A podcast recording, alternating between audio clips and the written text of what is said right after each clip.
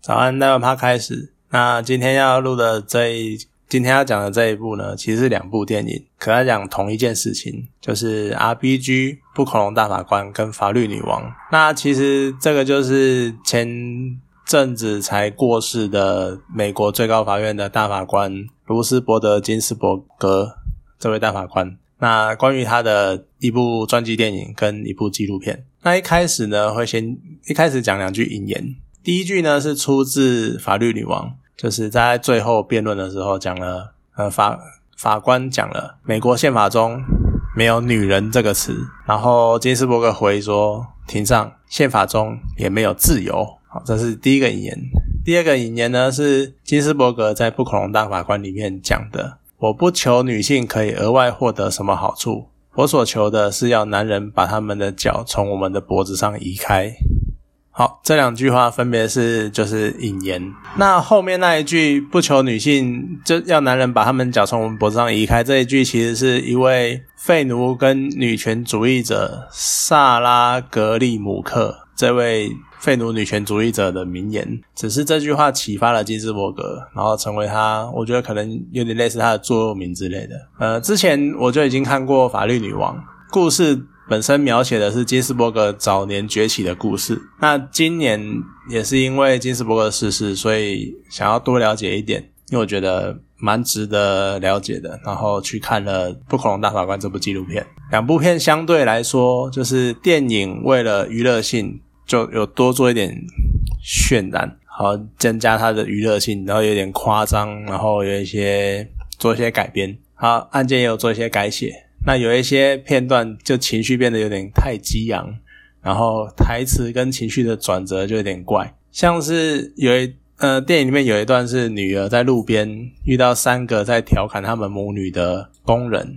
然后女儿就。突然暴怒，然后转过去很生气的在那边回呛，这样子。好，这段其实你还可以理解，因为就是被调侃嘛，就不爽。可是女儿就是暴怒飙骂完之后，然后跑到计程车旁边，结果金斯伯格站在雨中，然后突然好像感动到，然后突然受了什么启发跟感动，然后开始讲说什么：对，时代变了，你可以就是你现在可以这个样子在路边直接骂男人。跟我们那个年代完全不一样，这就是时代的变化。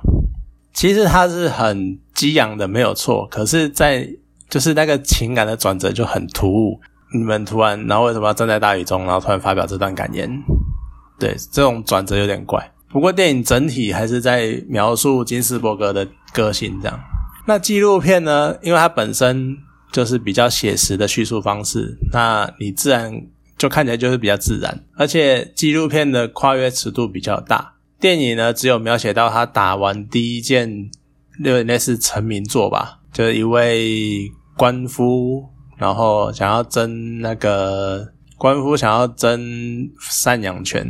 这也是电影跟真实案件的一些改变。反正就是为了以以一个男的的案件去切入做切入点，打性别歧视的案子。电影接在这里。而纪录片呢，就是记录到他金斯伯格当上大法官之后的事情。那因为呃记录的时间比较长，所以对于金斯伯格在女权上做的付出就描述的比较完整。然后纪录片的剪辑也相当的精彩，不会很平淡的叙述案件，而是揭露他在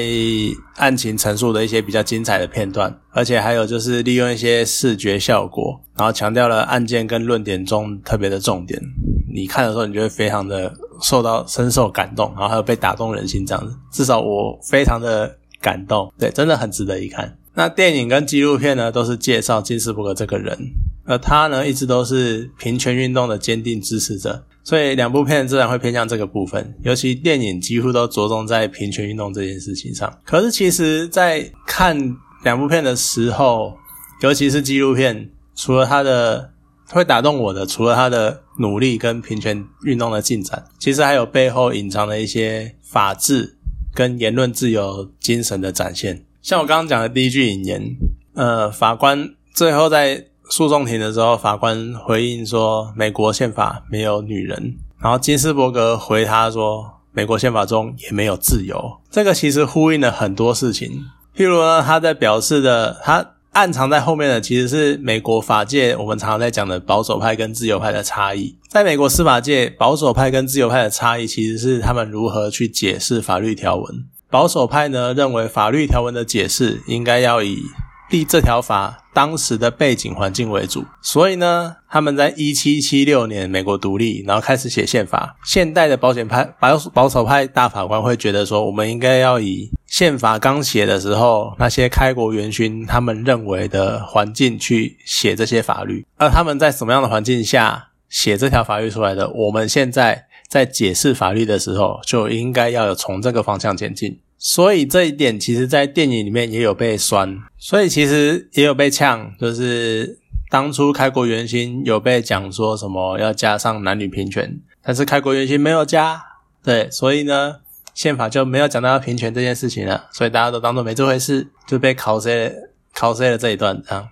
好，那这是保守派的保守派的想法，那自由派呢？他们认为法律条文是立一个基础，它应该。解释还是要以现代的环境去针对这个条文去做解释。像电影里面有一句引言，我其实蛮喜欢的，就是法律不会受当天天气变化的影响，但是不应该隔绝于时代氛围之外。这句用英文讲比较有那个感觉，就是他讲说法律不受 weather 的影响，可是不应该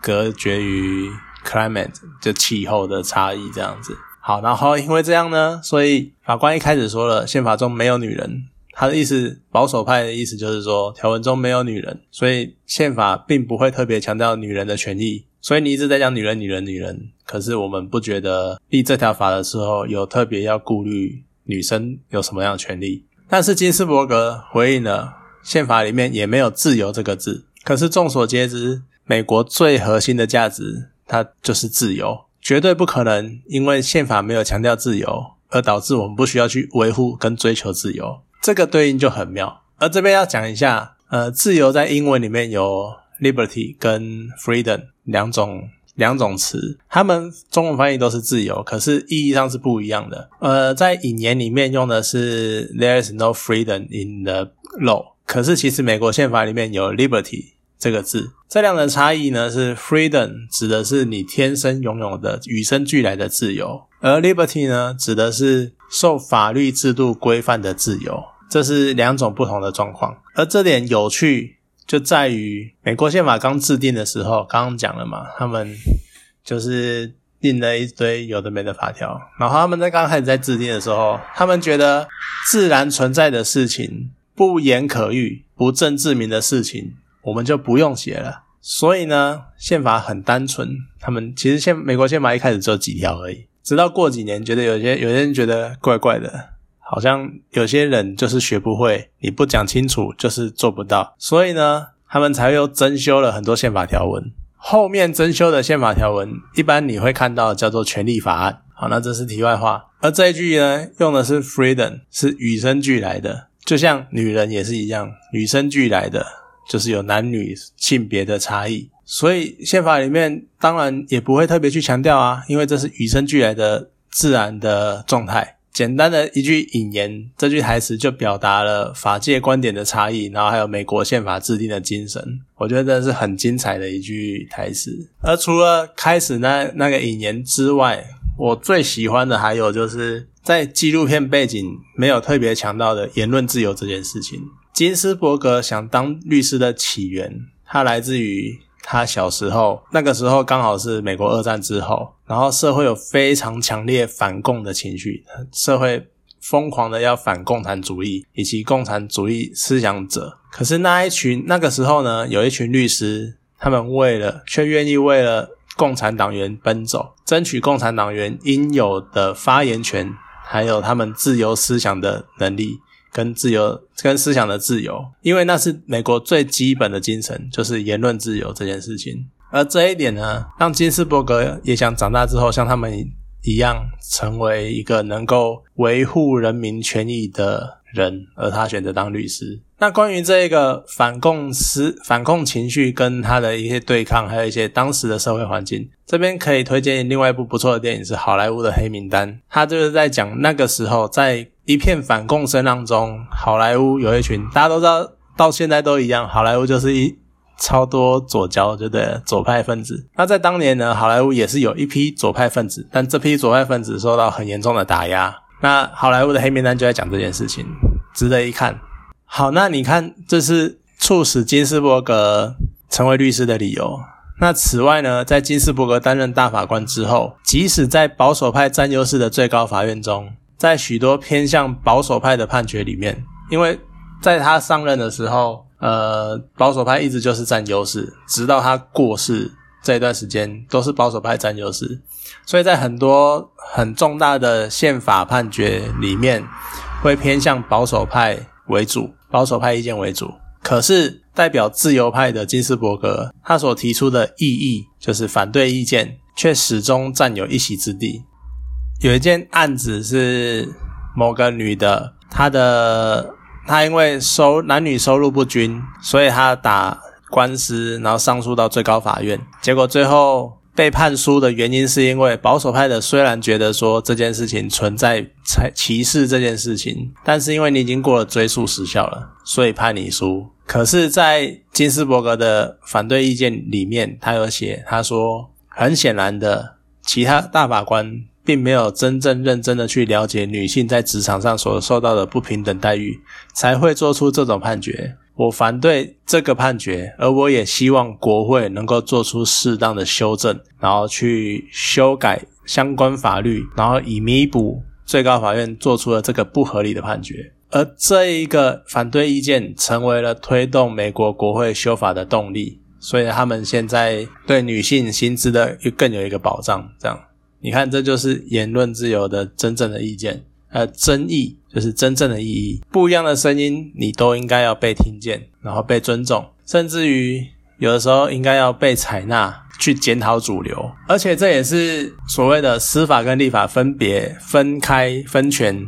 的有趣的地方。像刚刚讲了，美国保守派，美国司法的保守派跟法自由派，保守派会觉得说，那法条这样写，你要考虑当年的那个样子。我们解释呢，就是照。条文是写什么，我们就怎样解释。你对条文有信，你对条文有意见，那你应该找立法权，而不是找司法权。所以，其实，在整个三权分立的架构之下，是相辅相成，而且都很重要的。其实，很多时候你不能单单要求法官做什么判决。我们现在常常在讲什么恐龙法官干嘛有的没的，而其实是法条有问题的话，你应该要寻求立法院。国会去修改这个不合理的法律，来彼此让整个社会的架构更好。所以最后啊，我觉得静下心来啊，仔细听听看别人的声音，吸收接纳不一样的意见，这或许是除了一直要不断前进的男女平权的这个歧视之外，另一个金斯伯格它存在所代表的意义。那也希望